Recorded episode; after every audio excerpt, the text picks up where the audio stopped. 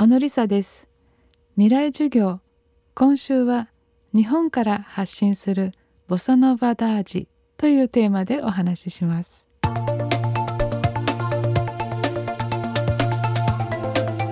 日本におけるボサノバの第一人者小野梨沙さん。サンパウロで生まれ10歳までブラジルで過ごし15歳でギターを弾きながら歌い始め現在もボサノバを歌い続けています。1950年代にブラジルで生まれた音楽。ボサノバは日本に輸入されると本場ブラジルとはまた違った形で日本に定着し2000年代に入ってからはカフェミュージックとしても人気が続いています。ジャズはかっこいい音楽。ボサノバはおしゃれな音楽。ボーダーラインのない2つの音楽はそんな風に感覚的に説明されることがありますがそれぞれのジャンルを行ったり来たりしながら小野梨沙さんがボサノバに込めて全世界に発信し続けているものは何なのでしょうか？未来授業2時間目。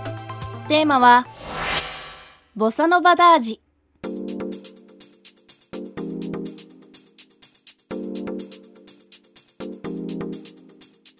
当時の大学生の方々たちがその以前の音楽がとても哀愁があふれたあの朗々と歌い上げるような夏メロが多かったのとあと丘の上では黒人の方たちがサンバを。で2つの音楽があのちょっと分かれていた中ででちょうどその頃の学生たちは自分たちがもっとクールな音楽を演奏したかったり聴きたかったりしたかった。そんな時にジョアン・ジルベルトという方が現れてでアメリカのいろんなアメリカの映画からいろんな音楽を聴いていて自分でもあのボーカルバンドをやっていたんですけれども彼がある日そのギター一本でその、えー、サンバと多分あのサンバカンソンって言うんですけれどもその朗々と歌い上げるようなスタイルの音楽を、まあ、一つにして、えー、そしてあのいろんなものをそぎ落としてとてもシンプル化したものを作ったのがそのボサノバの原型。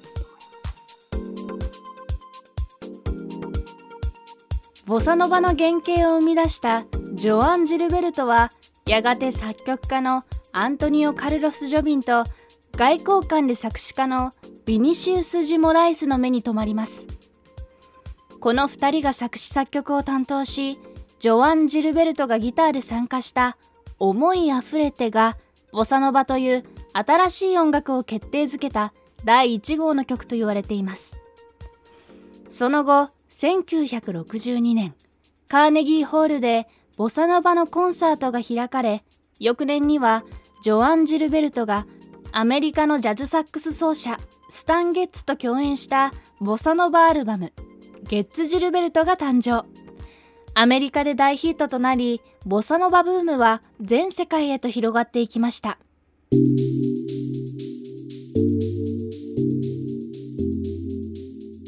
アントニオ・カルス・ジョビンさんはもうイパネマの娘をはじめボサノバの大多数の楽曲を作られた方で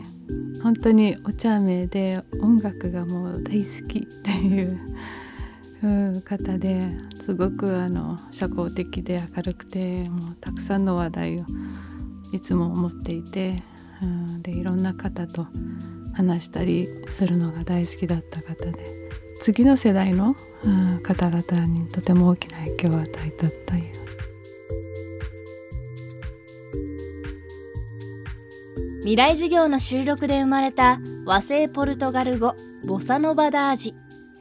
ダージとは気質や個性特徴を表す言葉です。小野梨沙さんはボサノバダージをどう捉えているのでしょうか？そうですね。ボサノバを多分聞いてると皆さんリラックスされると思いますしそういうなんかふわふわした柔らかさがやはり毎日がすごいスピードでね進んでいくこんな世の中ですのでそういった時にあの少しふってしたい時にやっぱりあのリズムが心地良さをやよより一層引き立ててくれるうんと思います。ハーモニーとメロディーとリズムこの3つがあの音楽の3要素でボサノバのメロディーはとてもシンプルであの一つのなんかマントラじゃないですけど繰り返しのメロディーで。だけどもハーモニーは原色じゃなくてパステルでなぜかパステルかっていうと例えば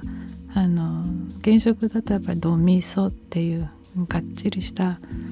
あのハーモニーの中に、えー、テンションっていう、えー、ドミソシっていう音を入れただけで色が終わってあの柔らかくなるっていうそういうハーモニーはやっぱりあのギターワークから生まれたかと思うんですけれども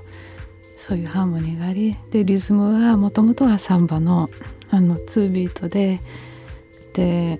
2ビートだけどオンビートなんですね。えー、1234ってあのジャズもロックもオフビートなので結構もっと軽快になるんですけどあのすごく日本の音楽もそうですよね。っていう音をすごく大事にするところがまあボサノバも3本実はオンビートなのでそういうところのリズムがなんかあの気持ちを安定させてくれるのかなって未来授業。明日も小野梨沙さんの授業をお届けします。